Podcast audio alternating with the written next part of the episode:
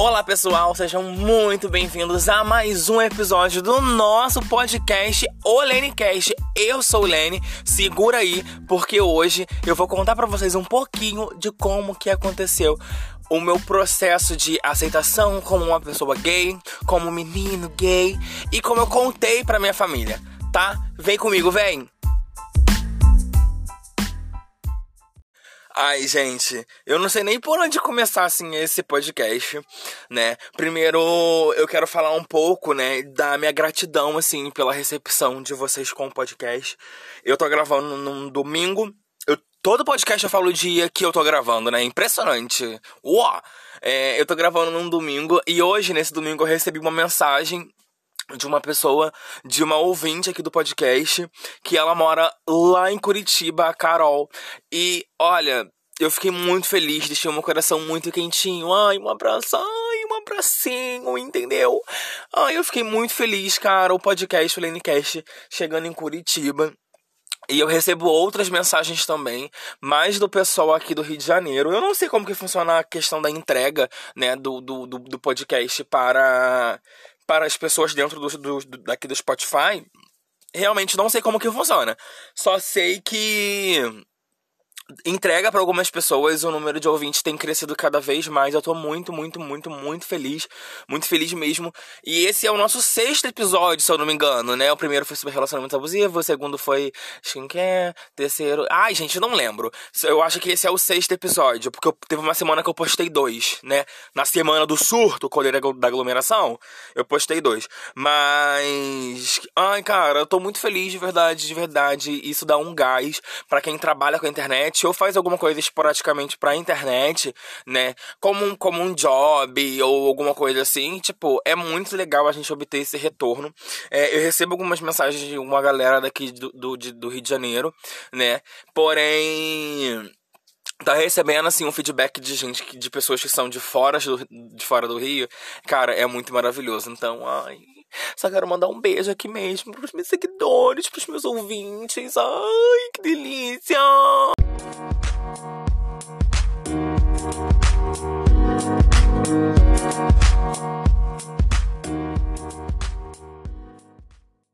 Agora vamos começar de fato esse episódio. Deixa eu posicionar aqui meu telefone aqui, que eu nunca consigo botar no lugar certo. Uó. Vamos começar, vamos começar, vamos começar. Vamos voltar lá pra trás, lá, lá, lá, quando 1999, quando eu estava saindo do corpinho da minha mãe, e eu já saí do corpo da minha mãe cantando Like a Virgin da Madonna. Eu saí cantando Lady Marmalade da Christina Aguilera com a, com a Britney. A Britney? Não, a Pink, com a Pink. Eu acho que a Britney tem nessa música, gente, não lembro. Eu já saí de lá cantando Baby One More Time, da Britney. Eu já saí dando close, porque, meu amor, eis que surge dia 8 de fevereiro de 1999. Eis que nasce eu, uma criatura muito formosa, uma criatura muito que bela, uma coisa muito glow, uma coisa belíssima. Ah, o filho mais bonito que a minha mãe fez, né? Porque eu tenho dois irmãos, né? A Larissa, que tem 15 ou 16 anos, uma coisa assim, e o Lucas, que tem 18. Então eu sou o mais velho, né? Nem parece, né? Assim, convenhamos, maturidade não sei onde que tá, mas enfim. Eu sou o filho mais bonito da minha mãe. E queria vir dizer que eu nasci pra alegria da minha família. Pra alegria da minha família. Você, mas você acha que a minha existência foi só alegria? Não. Eis que no dia 3. 3?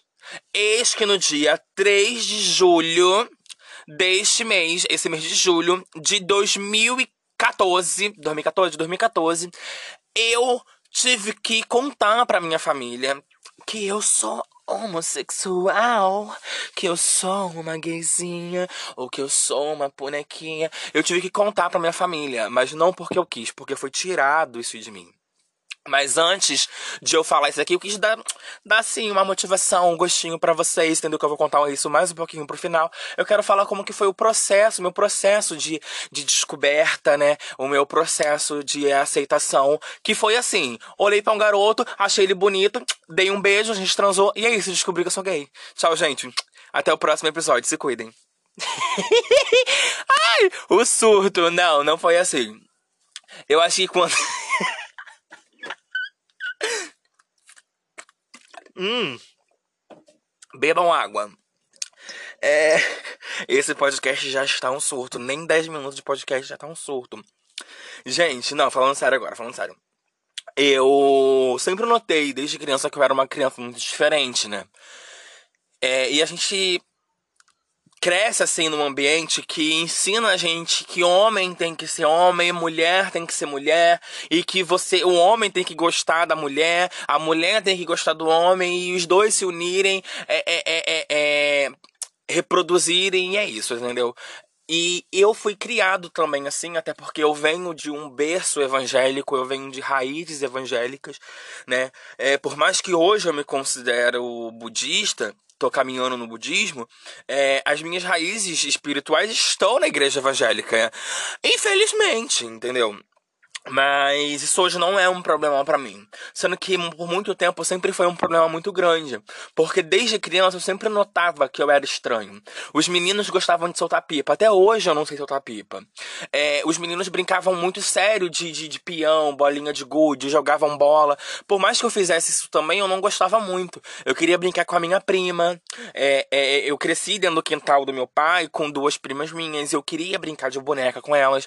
É, ou na família da minha mãe que tinha ali todas as minhas outras primas, é, eu queria brincar com elas e eu queria estar com elas, brincar com elas de casinha, de bonequinha, de coisa, tudo que é, abre aspas, estereotipado para a mulher, fecha aspas, tudo que é envolvendo o universo feminino, né? Eu queria brincar, então eu me sentia muito diferente.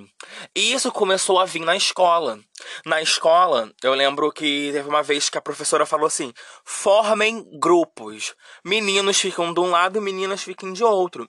E eu fiquei no lado das meninas, porque as meninas eram as minhas amigas. Eu não tinha nenhum amigo menino, então todo mundo começou a rir de mim. E foi todo um fuzuê, um aval. E eu comecei a observar mais essa questão quando eu tava na quarta série. Quantos anos eu tinha na quarta série? Eu não lembro quantos anos eu tinha na quarta série. Hum. Se dá uma pausa assim é porque eu tô tomando água, porque hoje eu tô morrendo de sede, de verdade. E eu sempre fico com uma garrafinha aqui, né? Vocês sabem. Então, por favor, hidratem-se. Por favor. Vou dar uma pausa aqui pra vocês lá na geladeira de vocês ou no filtro de vocês pegar uma água. Vai lá. Pronto, já deu tempo de vocês irem voltar. Vamos voltar aqui agora. É, eu lembro que. Eu acho que na quarta série tinha uma menina na minha sala que ela era muito masculinizada. Ela era assim, né? É, e, tipo assim, eu achava ela fodona. Eu achava ela o close. Eu achava, tipo assim, que ela era bem masculinona. Ela era machona, entendeu? E o povo implicava com ela também, os meninos. E ela metia porrada em todo mundo. Ela não tava errada, não. Ela metia porrada em todo mundo. E eu ficava na aba dela, porque eu não sabia brigar, então, né? A sapatão tinha que me defender. Então, eu via que ela estava. É, que ela tinha, né, esse jeito dela. E a gente tinha uma parte da escola, que a escola é aquelas escolas municipais aqui do Rio de Janeiro, né, que é Brizolão, não sei se em outras, um, outras cidades se chama assim também, em outro estado, não sei. Mas aqui é Brizolão, os Brizolões da vida, que é a escola municipal, as municipal, e tem as do governo também, né, as estaduais. Mas enfim, é tem ela é toda fechada assim por grades, né? E tem uma parte que nela que tinha uma quadra, tinha duas quadras. Tinha uma arquibancada, que era a quadra principal, e tinha uma menorzinha que, que era um cantinho assim que tinha várias grades, a escola era, é, era toda revertida por grades, então a gente conseguia, na hora do intervalo, olhar as pessoas que estavam passando na rua. E eis que passou um homem muito gostoso no outro lado da quadra, lá na rua, e passou ele sem blusa e tal, ai que delícia. E eu olhei, eu simplesmente olhei, eu olhei, eu fiquei encarando, e as meninas falando, nossa, que, menino, que moço bonito e tal, que não sei o que. E eu, little, little, little, olhando o, o macho na rua, né? Eis que passou uma garota belíssima, maravilhosa, eu lembro dela perfeitamente. E eu não olhei. Eu não olhei. Alina, como que você lembra da garota se você não olhou? Eu fui olhar para ela depois, porque a Isabela ficou encarando ela. E a Isabela ficou encarando muito ela. Muito. E na época da escola eu conseguia ver essa diferença. Eu falava assim, pô, a Isabela é menina, mas ela fica olhando pra menina. Eu sou menina e eu fico olhando pra menina. Como assim? E eu fui começando a notar essas coisas, mas eu nunca me entendi direito. E por causa da igreja, eu sempre fui reprimindo isso dentro de mim. Eis que o ano é 2014. Na verdade, eu acho que é 2013, final de 2013, não lembro ao certo. Que eu comecei a abraçar mais esse meu lado, né? Eu já tinha me envolvido sexualmente com as pessoas, com, com, com, com meninos, né? Eu já tinha me envolvido sexualmente com, é, com meninos da minha idade e tal, né, que já, que já eram, se consideravam gay, que já assim, assumiam bissexual, enfim. É, só que mesmo assim eu ainda me negava, mesmo que eu fosse lá e transasse com, com um menino, eu falava, não, está errado, pelo amor de Deus, eu fui pro inferno, e aquela culpa que a igreja bota na tua cabeça. Gente, infelizmente, se você é da igreja, se você é evangélico, e você está nesse podcast, saiba que você vai passar raiva aqui, porque aqui não é sobre a fé, aqui aqui é sobre relatos de vivências que o que já passou comigo e até mesmo um pouco aprofundado no que até outras pessoas que eu conheço que também são da comunidade LGBTQIA+, passaram também e são basicamente a mesma coisa, né? Mas enfim, recapitulando. É, eu passava por esse processo muito grande de, de, me negar, me negar, me negar, me negar, me negar. Eis que eu conheci um menino, que ele foi a minha primeira paixão. Ele foi uma primeira paixão. Ele na escola, em 2014, foi o Henrique, que foi o meu primeiro namorado. Que Deus o tenha, ele faleceu, infelizmente. É... O Henrique foi uma pessoa muito importante para mim, até mesmo para a fase de eu conseguir me entender. O Henrique, ele era, ele era gay, é, eu tinha 15 anos, ele tinha, ele tinha 18, 17, ele tinha 17, ia fazer 18. E nós se conhecemos, começamos a conversar, ele estudava na mesma escola que eu, né? E nisso a gente conversava muito sobre isso e eu tentava me entender. Só que eu comecei a ir a dar pinta, né? A famosa pinta da viada. Eu comecei a dar pinta, e nisso eu pintei meu cabelo de azul. É, é, eu, eu, era, eu sou fã de Demi Lovato, entendeu? Então era o boom, né? Era o boom. Aí vinha Miley Cyrus também, como I came like a wrecking ball. Boom! Então, era basicamente assim. Eu era basicamente assim. E, cara, eu, eu, eu, eu lembro que. Que foi acontecendo coisas assim comigo e Henrique, quando a gente tava se conhecendo antes da gente namorar. A gente ficou se conhecendo acho que um mês, se eu não me engano. Pera aí, rapidinho. Pensei que tinha um cachorro na porta do meu estúdio. É, enfim, a gente ficou, ficou, ficou, se conhecendo um mês, assim, né? E ele me pediu um namoro, né? Na verdade, eu pedi ele namoro, né? Apressada. Eu pedi ele namoro. E nisso eu fui vendo, eu falei assim, não, eu sou gay. É, realmente. Só que depois eu falei, não, eu sou bi. Porque eu já tinha ficado com meninas. Por mais que eu não tinha transado com meninas, eu já tinha ficado com, com, com, com meninas. Até então, na verdade, eu tinha transado assim uma vez só, né? Que não, não, não vale a pena me expor aqui essa vergonha neste momento, porque foi foi uma coisa muito estranha e, e eu fiz muita vergonha, então não vou contar para vocês. É. One. Pra você ver que eu mesmo fico me expondo no meu próprio podcast. E vocês topam isso, né? Vocês abraçam o meu surto. Enfim, voltando, recapitulando aqui. Eu lembro que. Gente, um surto na rua. Toda vez que eu tô gravando podcast é um surto na rua. Não é possível, não é possível. Pera aí. Enfim, voltando aqui. É... Me perdi, tá vendo? Os cachorros ficam latindo, me, me perdi. Enfim, eu, eu, eu, eu lembro que eu tinha ficado assim com o Henrique, eu pedi ele namoro e tal, que não sei o que. Nisso a gente começou a namorar. E eu ainda me entendia como um homem bi, né? Eu ainda me entendia assim. Só que vem aí o, o plot twist, que foi onde tudo começou a dar errado, mas ao mesmo tempo tudo começou a dar certo. Então, gente, o ano agora é 2014. Na verdade, continua sendo 2014, né? Porque isso tudo antes que eu tava falando aconteceu 2014. Em 2014, assim, que eu fui tentando me entender como um homem bi, e já namorando o Henrique, eu lembro que eu tava tão feliz que eu não conseguia. Eu, eu precisava contar para algumas pessoas. E na época, eu lembro que foi é, o ano que eu tinha começado, é, que eu tinha conhecido a Laura. Né? Na verdade, eu conheci a Laura em 2013, né? Então, em 2014, eu lembro que eu tinha contado um pouco disso pra Laura. Eu não tinha tanta amizade assim com a Laura, mas tinha um pouco. Então contei um pouquinho para ela sobre e eu queria contar para outras pessoas e contava mais para os meus amigos virtual, virtuais, já que eu não que eu não ia poder contar pra, minha família, até porque minha família toda era evangélica e eu já tinha um tio gay na, na minha família e nem para ele eu tinha contado ainda, tio não, eu tenho. Então foi assim, foi um, uma questão bem delicada, sabe? Até que aos poucos eu fui deixando se escapar. Na família do meu pai, eu lembro que eu contei pra Bruna, pra minha prima Bruna. Só que antes de contar pra Bruna, eu contei pra Nicole, pra minha prima Nicole, que é minha prima de par de mãe. E eu e a Nicole, a gente sempre foi muito grudados. A gente sempre teve uma troca, a gente sempre teve uma conexão desde pequeno muito forte. Por mais que a gente não se fale com tanta frequência hoje, quando a gente se fala, nossa, tipo, é um boom, sabe? A gente se fala com maior emoção, pelo menos é o que eu sinto. Agora, se ela não sente isso, o problema é dela entendeu? Inclusive, ela vai ouvir esse podcast porque essa é uma indireta pra ela. Eu lembro que eu contei isso pra ela e ela ficou chocada, passada e tal, não sei o que. Ela ficou. Aí ela ficou, ai, um viado, não acredito. E tipo assim, e tipo assim, ela super entendeu. Ela falou que, que, já, que já imaginava e tal, que não sei o que, só mandou tomar cuidado. E a Nicole é mais nova que eu, né? Eu tenho 22 anos, a Bruna é 3 anos mais velha que eu, então eu tenho 22, a Bruna tem 25. A Bruna tem 25 e então eu tenho 22, então a Nicole eu acho que deve ter 20, 19, eu vai fazer 20 agora, eu não sei, uma coisa assim. A Nicole é 2 anos a 3 anos mais, mais nova que eu. E eu lembro que eu contei para ela, e nisso eu fui deixando escapar sem querer para outras pessoas. Na, na verdade, pra Bruna eu contei, porque eu e a Bruna a gente sempre foi muito próximo, hoje a gente não é tão próximo, a gente, a gente sempre foi muito próximo. É, então eu tinha contado para ela, mas antes contei pra minha prima Nicole, que é minha prima de parte de mãe, e eu contei pra minha prima Bruna, que é minha prima de parte de pai, né? E contei para elas e tal, conversamos, falei sobre a minha primeira vez, né, etc. E tanto com o Henrique, elas queriam conhecer o Henrique na época.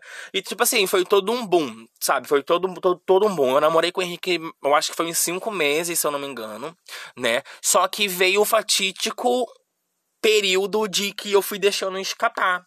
Não sei se vocês lembram que na época que, eu, que o WhatsApp tinha aqueles status escrito que todo mundo vivia mudando aqueles status escritos do WhatsApp, que a pessoa tinha que ir no seu perfil para poder ver.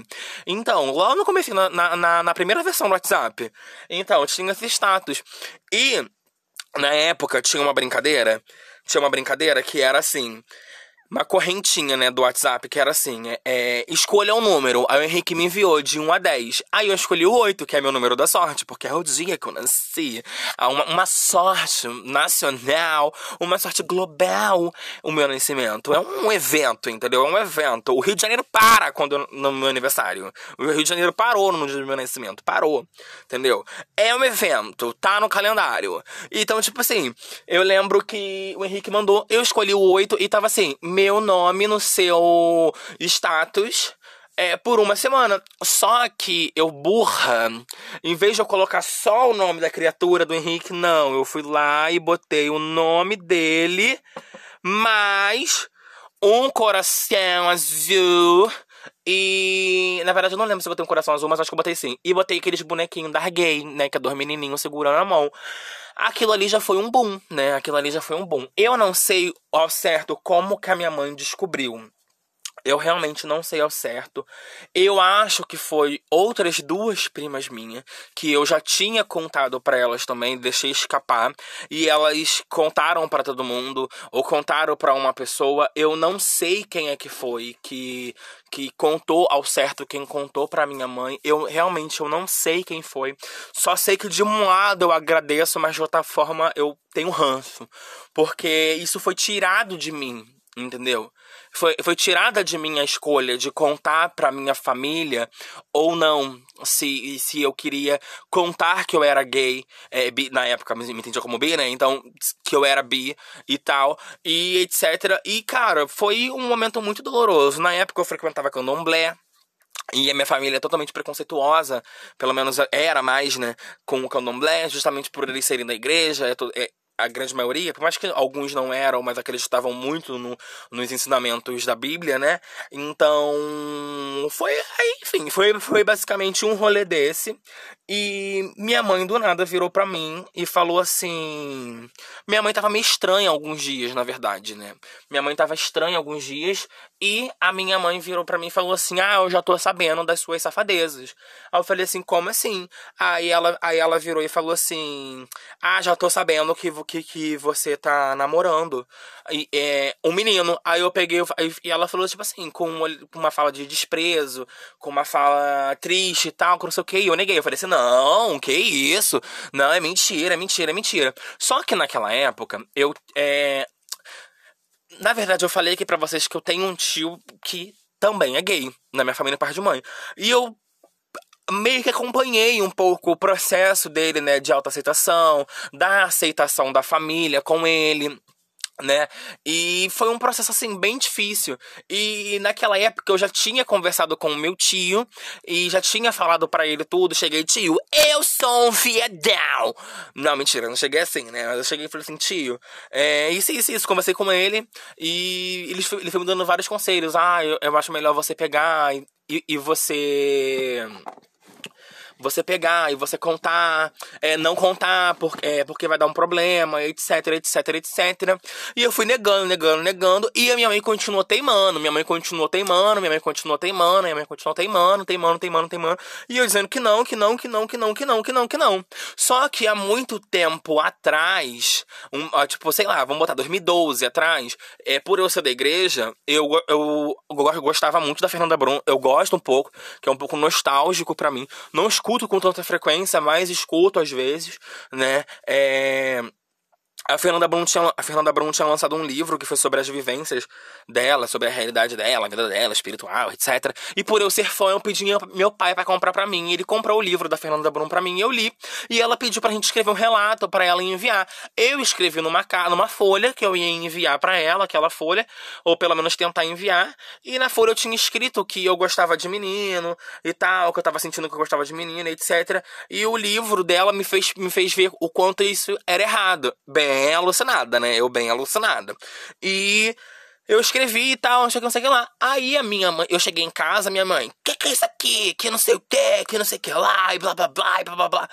E eu falei assim, mãe, isso aqui é isso, isso, isso, isso, isso. Meu pai, ela chamou meu pai para ela em casa também, e etc. E conversou com meu pai. E foi todo aquele rolê, já que meu, meu pai são divorciados. Foi todo aquele rolê, eu tive que explicar tudo. Aí todo mundo frustrado, meu pai e a mãe frustrados, decepcionados e tal. E eu chocada, e eu triste, porque eu não queria ser uma decepção para minha família.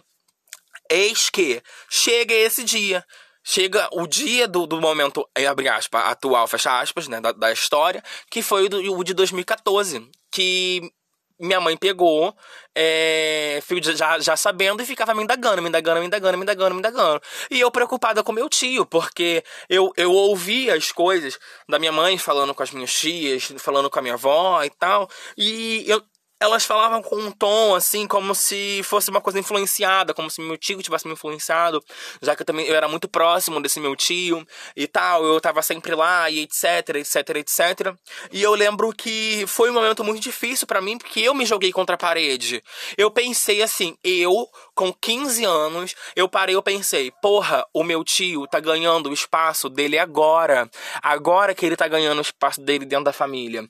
Eu não quero prejudicar isso nele. Eu não quero tirar isso dele. A família tá começando a aceitar ele agora. Então eu não quero tirar isso dele, esse momento dele. E fazer que a família odeie ele pelo fato dele ter me transformado em enviado, entendeu? E um viadão. Eu não queria. Eu realmente não queria. Porque eu, naquela época eu ainda acreditava que você você era gay por escolha, você era bissexual por escolha. E eu lembro que teve um dia que eu me irritei, porque minha mãe tava puta comigo, minha mãe tava estranha comigo, meu pai tava estranho comigo, tava todo mundo puto comigo, tava todo mundo estranho comigo. Me, algumas pessoas da família já sabiam. Para quem me conhece pessoalmente, ou já me conhece há um tempo, né, mesmo que virtualmente, sabe que eu tinha uma avó que eu era muito apegado com ela, que era minha avó Lourdes, né? E a minha avó Lourdes, ela tinha AVC, ela é, tinha um problema sério de saúde, e infelizmente eu perdi ela em 2017, mas em 2014 2014, quando eu, eu, eu, me assumi, eu contei pra minha família, eu lembro que eu chamei ela num canto e falei, vó, eu gosto de meninos e meninas e tal, não sei o que, não sei o que lá. Porque eu tive medo da reação dela de vir um boom muito grande e ela se chocar, morrer e eu ficar carregar esse fardo para sempre, sabe? Então, assim, cara, é bem complicado. Foi bem complicado. Minha avó na época já falou que já sabia e tal, só que era pra tomar cuidado e etc. Me abraçou, chorou junto comigo, pediu para eu explicar para ela e tal, como que, como que funcionava e etc. Minha avó sempre muito aberta a aprender algumas coisas, né? E, enfim, foi assim, um momento assim bem difícil, sabe? Bem difícil. E eu lembro que nesse dia eu me irritei porque eu tava vendo todo mundo falar mal do meu tio. Eu tava todo mundo dizer que ele me influenciou. Eu tava eh, escutando os outros falar muitas besteiras, pessoas da família falando muita besteira. Aí eu peguei e falei assim: "Não, basta, chega, já deu. Já deu". Chamei minha mãe: "Mãe, olha só, eu tô cansada e eu tive que ser assim, eu tive que falar assim. Mãe, olha só, eu tô cansada. Eu não gosto, eu não quero mais falar esse assunto. Eu sou bissexual sim, eu gosto de menina, eu gosto de menino e pronto, acabou. Minha mãe, ah, eu quero ver se você vai contar pro teu pai que essa mesma marra que tá, tá tendo comigo e tal, que não sei o que, que não sei o que lá. Eu subi meu quarto chorando, me tranquei no meu quarto sem porta, e que era uma cortina na minha porta, né? Então me tranquei lá dentro, chorando, chorando, chorando, chorando, chorando. Mandei mensagem pra Laura, dizendo o que aconteceu, mandei mensagem pra todo mundo dizendo o que aconteceu e tal, que não sei o que uma tia minha tinha ido lá em casa e falou: Ah, você quer ir por conselhos mundanos? Você quer ir ah, pela cabeça dos outros e tal? Gritou comigo e eu gritei com ela. A gente começou a discutir e tal, que não sei o que. Foi um fuzuê, foi um inferno. Meu pai chegou, começou a brigar comigo, discutir comigo e ficou chocado que eu falei que eu tava namorando o Henrique há uma semana e eu tinha mentido falando que era uma semana. E ele ficou chocado. Ele, uma semana? Você tá beijando um menino por uma semana? Você não já tava beijando um menino há muito tempo, gente. Eu já tava transando já com o menino menino, entendeu? Meu pai ficou muito chocado. Muito, muito, muito chocado. Meu pai chorou, minha mãe chorou, foi um chororô. Minha mãe mandou meu pai me levar embora, tomou meu, meu telefone e tal. Isso foi um processo muito difícil, foi um momento muito difícil para mim. Foi um dos momentos mais difíceis da minha vida. Foi passar por essa situação porque eu tinha apenas 15 anos. Foi tirada de mim a escolha de querer me, me, posicionar ou não. Por mais que eu optei, por mais que eu optei por defender o meu tio, por mais que eu optei por é, ficar chateada com o que estavam falando do meu tio, as merdas que estavam falando desse meu tio, e eu não queria que isso acontecesse porque eu gosto muito desse meu tio, eu simplesmente, eu, eu simplesmente peguei e me pus de cara, entendeu? Só que o problema não é essa questão, tipo, ah, eu senti essa pressão. Não, meu tio tirou isso de mim. Não, não é isso. Alguém que contou pra minha mãe que tirou isso de mim. Essa pessoa que contou desde o começo que tirou isso de mim. Essa questão do meu tio foi um posicionamento meu, de eu ver que eu que tô chegando agora tava prejudicando o meu tio, e era algo que eu não queria. Então esse foi o meu posicionamento. Essa foi é, a minha questão, entendeu? Então eu comecei a pensar assim, eu com muito puta querendo saber quem é que foi, quem é que foi, quem é que foi, quem é que foi. E eu tenho certeza que até hoje foi essas duas primas minhas, é, essas outras duas primas minhas que eu não vou citar nomes porque eu não tenho certeza até hoje, eu nunca tive a capacidade de perguntar, porque é um assunto que me dói muito até hoje, entendeu? Porém é um assunto muito libertador para mim.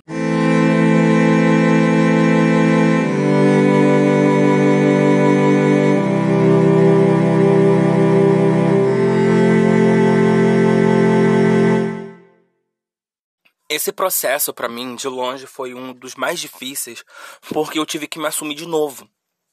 Isso prejudicou muito meu relacionamento com a minha mãe. Eu, eu sinto que a gente carrega questões dessa época até hoje, sabe? É, eu não moro com a minha mãe. É, a, a, a, gente tem, a, a, gente tem uma relação razoavelmente boa.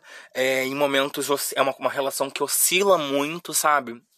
É uma relação que oscila muito, mas eu a amo, eu sinto que ela me ama, é, eu sinto que ela gosta de mim, eu sinto que eu gosto dela, e eu tento perdoar ela é, por essas questões, pelas coisas que, que, que ela me disse, que me magoou. É, meu pai também é a mesma coisa, meu pai vinha de um, de, um, de um pensamento no qual preferia ter um filho bandido do que um filho viado, então era bem complexo, era uma situação muito delicada muito, muito delicada.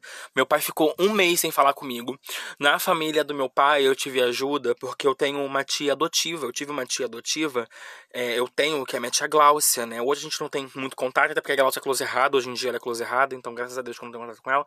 É, mas eu sou muito grato a ela por isso, porque meu pai sempre foi muito grudado com ela, entendeu? E pelo fato do meu pai ser muito grudado com ela, ela e ela ser bissexual, ela conversava muito com meu pai sobre essas coisas. E eu senti do meu pai, eu tinha mais primeiro do meu pai do que da minha mãe. Sendo que o meu pai me aceitou muito mais rápido do que, do que a minha mãe. Tá entendendo? Meu pai me aceitou muito mais rápido. Meu pai, com um mês e meio depois que eu me assumi, minha tia Glaucia, tu quer ir pra parada gay comigo? Aí eu, ai, meu pai não vai deixar. Aí eu virei meu pai e falei assim, pai, é, é, eu posso ir na parada gay? Ele vai com. Aí, aí ele pode. Vai com quem? Toma cuidado. Eu falei assim, vou com a minha tia Glaucia. Então tá, pode ir. Foda-se, ficou foda-se, entendeu? Ficou muito foda-se. Meu pai me emprestou o telefone dele, porque eu tava sem telefone.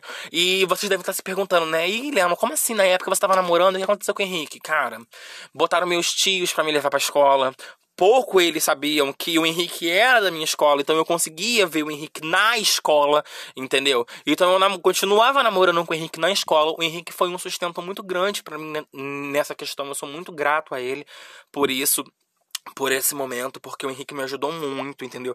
O Henrique, ele era sumido, é, o pai dele sabia dele, o pai dele sabia da gente, a avó dele sabia dele, a avó dele, a avó dele sabia da gente, já que ele morava com o pai e com a avó, né? E o Henrique, ele foi de, de suma importância para esse momento, sabe? De suma importância. Ele esteve muito ao meu lado. E às vezes eu faltava. Quando, quando ele trocou de escola, eu faltava aula pra gente se ver. Ele faltava aula também. E ele tinha se mudado daqui do, do de, da Areia Branca, que ele morava aqui próximo, um bairro próximo e tal. Enfim, né? É, foi um processo assim muito difícil, muito doloroso, sabe? Realmente muito doloroso. E bem complicado, sabe? Mas eu acho que. Eu acho que. É bem importante bem importante. Eu costumo dizer que eu faço dois aniversários. Eu faço dois aniversários. O dia 3 de julho de 2014, basicamente, parece que eu nasci ali novamente. Por mais que eu precisei depois, sabe? Eu contei isso em 2014, 2014, 2016, eu falei com a minha mãe e com meu pai, separadamente, que eu não era bissexual e que eu gostava só de meninos. Então eu me assumi de novo sendo gay. O que na família da minha mãe voltou a ser um choque, voltou a ser um choque, e na família do meu pai, todo mundo já ficou, foda-se, ah, você pode ser o que você quiser. Gente, nesse bloco aqui agora, eu quero ler, a, ler as, as mensagens, as perguntas, na verdade, as perguntas, que vocês fizeram lá na caixinha do Instagram, que eu abri para vocês lá nos stories. Pra quem não me segue no Instagram, vai lá me seguir, arroba Spinelli, arroba L-E-N-O-N-S-P-I, Sp, né? N-E. L-L-Y. Eu acho que eu sou letra Spinelli fácil e correto. Não tenho certeza. Vamos lá, vamos lá, vamos, vamos, vamos lá. Caio Moreira. Caio Moreira está perguntando com quantos anos você se assumiu para sua família? Com 15 anos. Eu me assumi com 15 anos, quando eu tava ainda me identificando, ainda tava me, me, conhecendo ainda, né? Eu tive que me assumir com 15 anos, eu contei que eu era bissexual. Porém, com 17, 17? 15, 16, 17, é, uns 16 para 17 eu contei pra minha família que eu era gay né? É, até porque, infelizmente, a gente passa por esse processo, né? É, a gente, infelizmente, acaba usando muito a bissexualidade é, é, pra, pra, sei lá, pra, pra se escorar, né? E o que é bem errado a gente se escorar na bissexualidade, né? Mas como na época eu ainda não me entendi, eu achava que eu gostava de meninas, é eu acabei contando a minha família que eu era bissexual, até porque me jogaram contra a parede querendo uma resposta. Então eu precisava falar o que era e eu não tinha certeza. Então, infelizmente, eu usei a bissexualidade para falar que eu era bissexual. Depois eu precisei contar pra minha família que eu era apenas gay. É, vamos lá, vamos lá. Aline. Cadê? Aline? Aline Xerazade. Chique. Chique, chique, chique, chique, chique. Aline, como que está a sua relação com o seu pai e a sua mãe hoje? Eles te aceitam de boas? Olha, Aline, é, hoje a minha relação com meu pai e com a minha mãe sobre a minha sexualidade, ela é de boas. Tipo, meu pai conheceu um namorado meu, é, tipo assim, eu já tive, eu acho que cinco namorados, né? Eu acho que eu tive cinco. É, pra você ver, né? Movimentada, movimentada.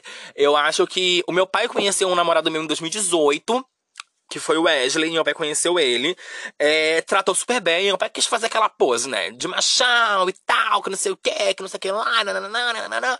Só que depois os dois foi só amores, entre, é, entre um e outro, entendeu? De eu estar tá andando com o telefone, falando com o Wesley, meu pai queria falar com ele e tal, que não sei o que, meu pai ficar conversando com ele, o Wesley comprar bebida pro meu pai quando ele em casa, e os dois ficarem conversando, assistindo um jogo, era basicamente isso, entendeu? E a minha mãe conheceu esse meu último namorado, que foi o Raon, minha mãe conheceu conheceu ele. a gente dormiu lá na casa da minha mãe e tal. É, eu acho que com a minha sexualidade, os meus pais são mais de boas. O meu pai fala mais. O meu pai gosta de saber das coisas. Meu pai pergunta para mim algumas coisas que ele tem curiosidade. A minha mãe já nem tanto. Minha mãe tem um pouco desse bloqueio ainda. Mas eu respeito o espaço dela e o momento dela, entendeu? Mas a nossa relação sobre isso, sobre a minha sexualidade, pelo menos ao meu ver, é super de boas. Cadê? Vamos lá. Maurício Ferraz. Maurício Ferraz, o que mais te doeu na época que você se assumiu? Eu acho que o que mais me doeu na época que eu me assumi foi ver a ignorância dos meus pais. Eu acho que a ignorância dos meus pais é, me deu muito medo, sabe? A forma que meu pai falava comigo naquele dia, eu acho que você está se referindo ao dia, né? É, a forma que meu pai falou comigo naquele dia, minha mãe, sabe? Tem toda, é, tipo, todo aquele rolê, as palavras feias que eles falaram para mim, sabe? Aquilo ali me machucou muito e é por mais que eu sei que é algo do momento, entendeu? Não sei se eles pensam da mesma forma, acredito que não. É algo que me machuca até hoje. De verdade. Inclusive, eu tive que me preparar muito para fazer esse episódio, porque eu pensei em não falar, mas eu queria expressar isso, até porque vocês têm muita curiosidade, muita curiosidade com isso, e eu quis contar um pouquinho disso para vocês, para compartilhar isso para vocês. Vamos lá. Nananana. Cadê? Tinha uma pergunta aqui bem interessante, bem interessante. Bruno Salles. Bruno Salles está perguntando. Cadê? Gente, eu sou muito ruim locutora. Eu tô perdida aqui na mensagem. Bruno Salles. Gente, eu li o Bruno Salles aqui agora. Ele perguntou uma pergunta bem interessante. Bruno Salles, Bruno Salles, Bruno Salles. Ih, perdi. Bruno Salles. Gente, perdi o Bruno Salles. Pera aí que eu vou pausar aqui quando eu achar eu, eu falo. Pera aí. Achei, achei. Bruno Salles está falando assim, está perguntando assim: você acha que a sua relação com a igreja evangélica afetou muito? Peraí, você acha que a sua relação com a igreja evangélica. Você acha que a sua relação com a igreja evangélica afetou muito na sua relação com os seus pais na época que você se assumiu?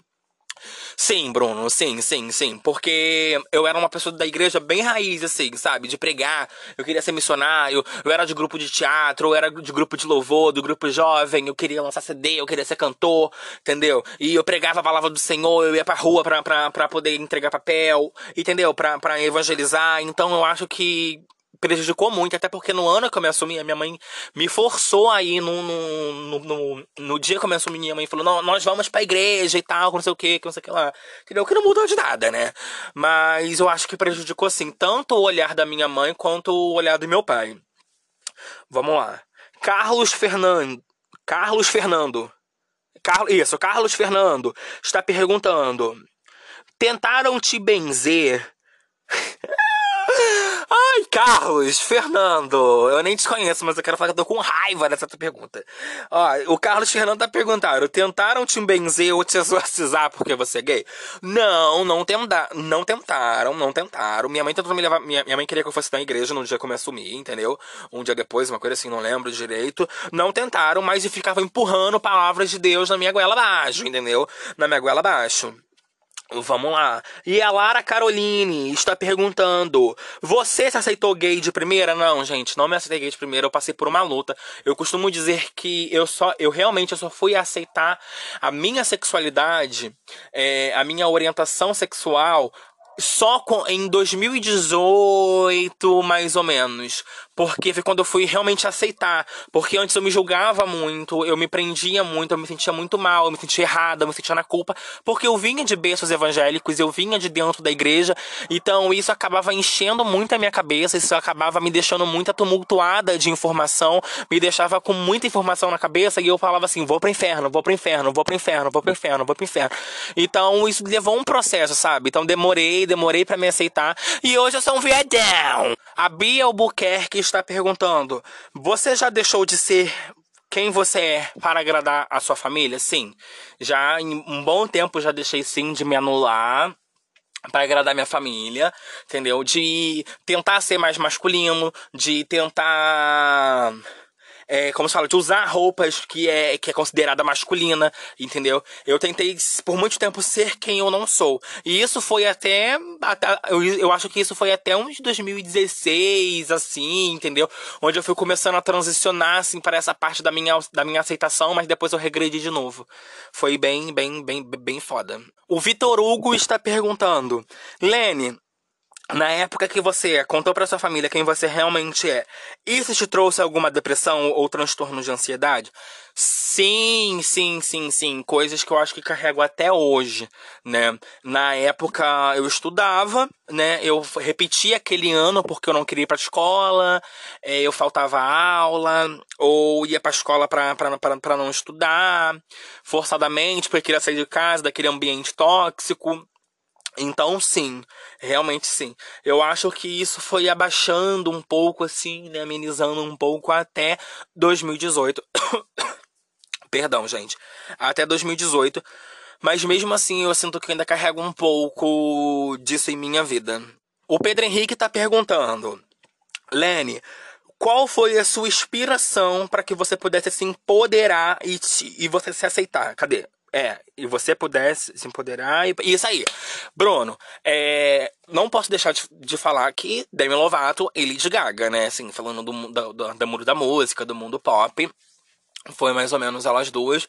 A Edemi, pelo fato da época, ele tinha lançado o clipe de Here I Don't Care, que foi um bafo, né? E na época eu super critiquei, porque na época eu ainda não era sumido, mas eu me sentia EDM, sabe? Eu me sentia muito Demi.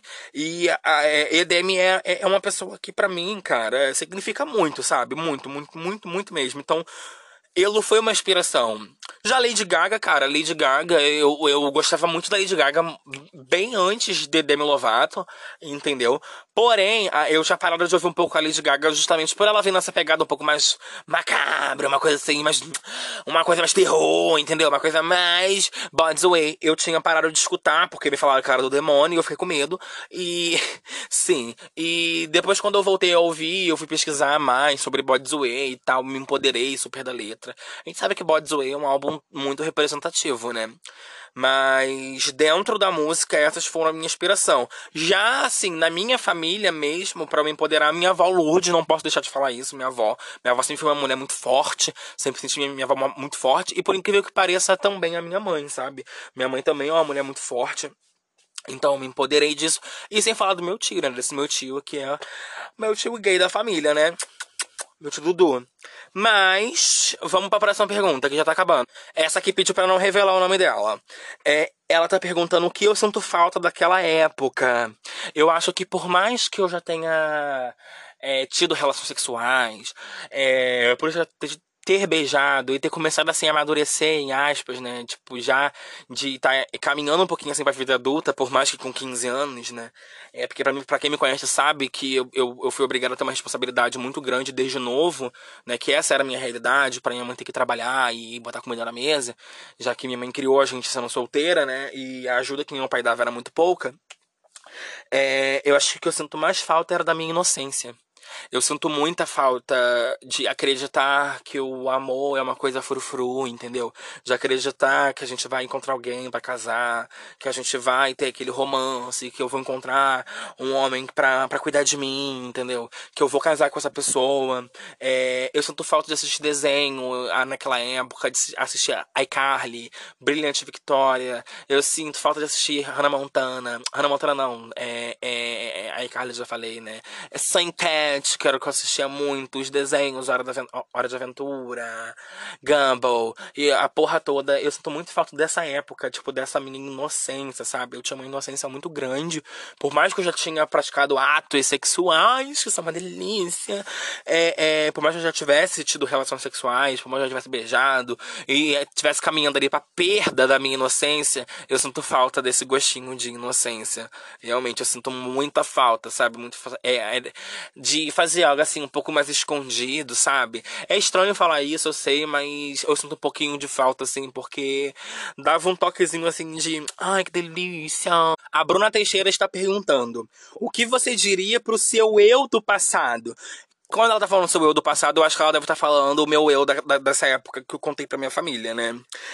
Eu, ia, eu diria assim, bicha, acalma os ânimos, entendeu? Se coloca no seu lugar e pensa o que de fato vai ser bom para você, porque não vai dar para você ajudar todo mundo e sair prejudicada porque isso pode trazer grandes consequências para o futuro. Seria isso que eu ia falar. E é com essa pergunta, com essa resposta que a gente vai finalizar esse quadro que ainda não tem nome, mas a gente vai achar um nome para isso porque eu sempre mudo o nome disso aqui e eu tô cansada já desse quadro, porque não tem nome e me irrita. Mas vamos lá, vamos finalizar aqui agora e vamos para as considerações finais desse podcast. Ai, que delícia! Gente, tá muito surto isso aqui, né? Ai, tá muito surto. Esse aqui tá muito surto, muito surto, muito surto. Cara, muito feliz pelas perguntas. Tiveram mais perguntas, mas algumas perguntas foram repetidas, né? Várias pessoas perguntaram a mesma coisa. Então, não deu para poder responder todo mundo. Até porque teve bastante, eu acho que teve 80 e poucas perguntas. Mas eu quero falar a seguinte coisa agora, que foi de uma pergunta que repercutiu muito ali dentro da caixa de perguntas. Eu acho que só essa pergunta deve ter tido mais 20 e poucas perguntas. Eu não contei ao certo. Eu parei de contar, tava no 17, 18, uma coisa assim. É, não, tá, é, tava, tava, tava, tava no 16. 16? Gente, não lembro. Mas enfim, isso não importa. É, que foi uma pergunta assim: o que você faria para alguém que pretende se assumir? Eu, Lennon, por mais que eu fale esse termo se assumir, eu não gosto desse termo, que parece que a gente precisa assumir que tá fazendo uma coisa errada. Eu tenho essa percepção. Mas eu sei que é uma coisa muito estrutural, uma coisa muito enraizada, entendeu? Porém. Porém, enfim, enfim, enfim. É, o, o meu conselho para quem realmente é uma jovenzinha gay, uma sapatão, entendeu? É um povo da comunidade, é esse arco-íris belíssimo de dentro da comunidade. Eu diria para você, se você for muito novinha, se você for uma gay muito novinha, um, um LGBTQIA+, muito novinho, muito novinha, novinhês, não sei como se fala novinho, novinho, novinha, em não binário, não sei realmente, perdão. Mas se você é muito novinho, eu de verdade, eu, eu, eu Lennon, hoje optaria por não contar e tentar me estruturar primeiro entendeu? Porque é, é, é, é, muito complicado, porque não tem como eu falar diretamente, assim, é, aconselhar de uma forma sem ter mais informações de você, entendeu? É, sem saber o que, que você passa, qual é a sua realidade, entendeu? É, o que, que acontece com você dentro da sua casa, é, como que você se entende, não tem como eu saber. Realmente não tem. Mas olhando para um lado assim, de se você for uma little, little, little, little, little mix, eu. Little Monster, eu ia. Eu, eu, Leno, aconselharia esperar mais um pouco até você conseguir um trabalho e você pelo menos um trabalho para você pagar as suas contas, entendeu? Para você pagar as suas coisas e não depender dos seus pais para isso, a não ser para moradia, entendeu? Mas se pudesse, né, até mesmo não dependendo dos seus pais para moradia, né? Agora, se você já é mais velhinho, assim, você já tem a tua casa, ou você já trabalha e mora na casa do seu pai, se programa para alugar uma casa para você, uma kitnet, alguma coisa assim, entendeu? Ou morar com um amigo, não sei, chamar um amigo para dividir um aluguel, realmente não sei. Mas eu ia um, o conselho que eu posso dar, bem direto mesmo, é pegue um tempo para você.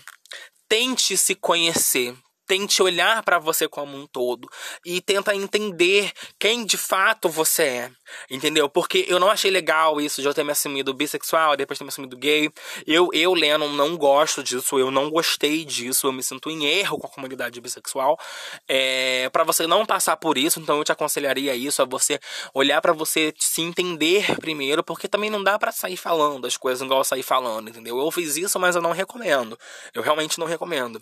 É, e se você não mora com o seu pai ou não mora na casa do seu pai, chama eles para conversar. Eu sei que é bem difícil, cara. Eu sei que é bem difícil. A minha família surtou a minha família surtou, a minha família deu um bom, mas eu me, eu me sinto muito privilegiado. Eu não gosto nem de falar de privilégio nessa questão de eu, eu sou muito privilegiado, porque eu acho que não tinha que ser assim, entendeu?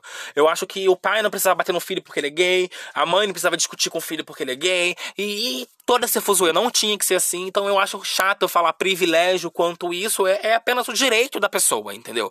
É o respeito que ela tinha que ter na hora, então eu não vejo tanto isso como um privilégio, eu sei que é, mas eu não vejo tanto como um privilégio.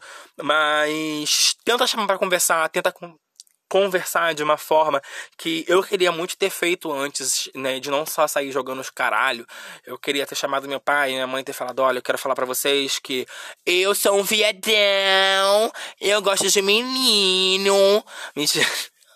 Mentira, mas eu queria ter chamado meus pais para conversar, para falar, explicar para eles, olha, é, é, é, eu, eu tenho me olhado de uma forma na qual eu tenho reparado que eu gosto de menino, eu sou gay.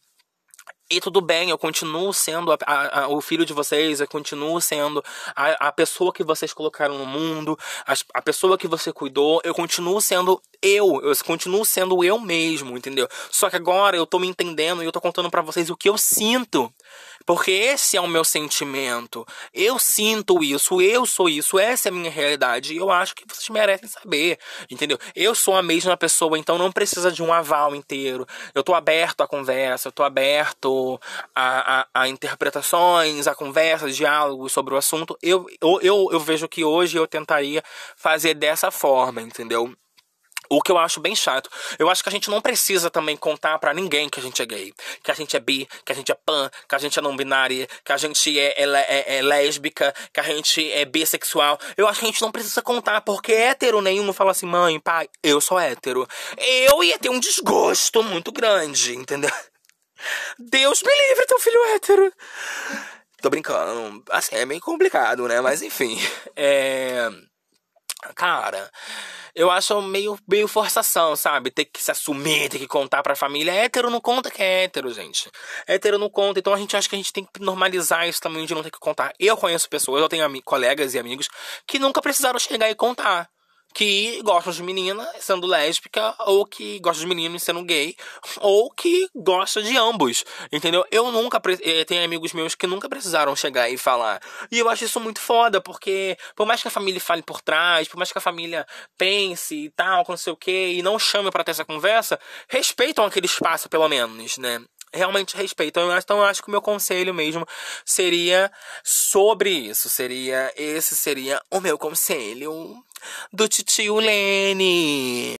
Enfim, gente, o episódio de hoje foi sobre isso, é sobre isso.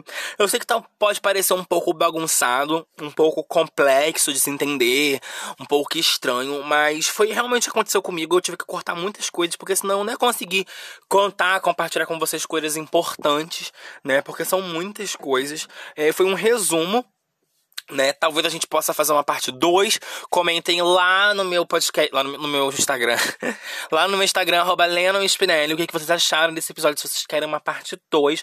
E contem pra mim lá o que, que vocês acharam, se vocês realmente querem uma parte 2, o que, que vocês querem que eu fale dessa vez, entendeu?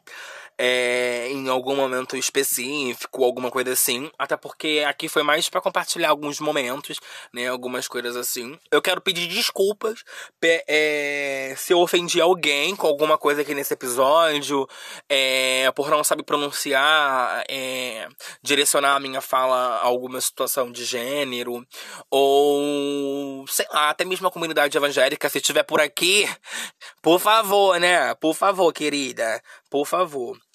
Mas enfim, gente, o episódio de hoje foi isso. Gratidão, eu tô muito feliz de poder compartilhar um pouco disso com vocês. Parece que eu desabafei também, coloquei um disso pra fora. E quero falar que é muito difícil você tentar lidar e você conseguir lidar com tudo isso, né? Eu me assumi em 2014, então daqui a três anos vai fazer 10 anos. E de lá pra cá eu já vivi muita coisa, já me relacionei com um monte de pessoas, já conheci inúmeras pessoas, já passei por situações péssimas e situações muito felizes. É, e que, que isso foram ajudando a construir o Lennon de hoje. E tentando tirar pelo menos, pelo menos não, né? Tentando tirar o máximo de aprendizado de todas as situações. De verdade. Espero mesmo que vocês tenham gostado desse episódio. Se você gostou desse episódio, deixa um like aqui. Eu acho que dá pra dar um like aqui, um coraçãozinho aqui nesse episódio. Siga aqui o Lenecast no Spotify, gente. Por favor, me sigam. Eu tô mendigando, eu tô implorando, ajoelhada, implorando para você me seguir aqui nessa plataforma, nesse Spotify. Meu Deus, me siga aqui, siga o Lenicast aqui, porque você seguindo o, o Spotify vai te mostrar quando eu lançar um episódio novo. Você, eu acho que não é notificado, mas quando você abrir, aparece na tua cara que eu lancei um episódio novo. Poxa, cara, o que, que custa? Vai lá, segue faz um favor para mim também. Se você gostar desse episódio, tira um print da tela, posta lá nos stories do Instagram, me marca, vai ser um prazer repostar você, ok? Gente, beijo, beijo, beijo, beijo, beijo. Espero que vocês tenham gostado. Compartilhem comigo. Eu não sei se eu vou lançar uma foto. Eu acho que eu não vou postar uma foto, não. Ou acho que eu devo postar a imagem só. Mas compartilha comigo seus relatos também. O que, que você passou dentro da sua família. Como que foi para você o seu processo de contar para sua família quem você realmente é. Se foi difícil, se não foi, entendeu? Ou se você nunca contou, ou se você pretende contar. Compartilha comigo as suas histórias, suas vivências. Lá no meu Instagram, arroba tá? Me sigam lá. Beijo e até a próxima!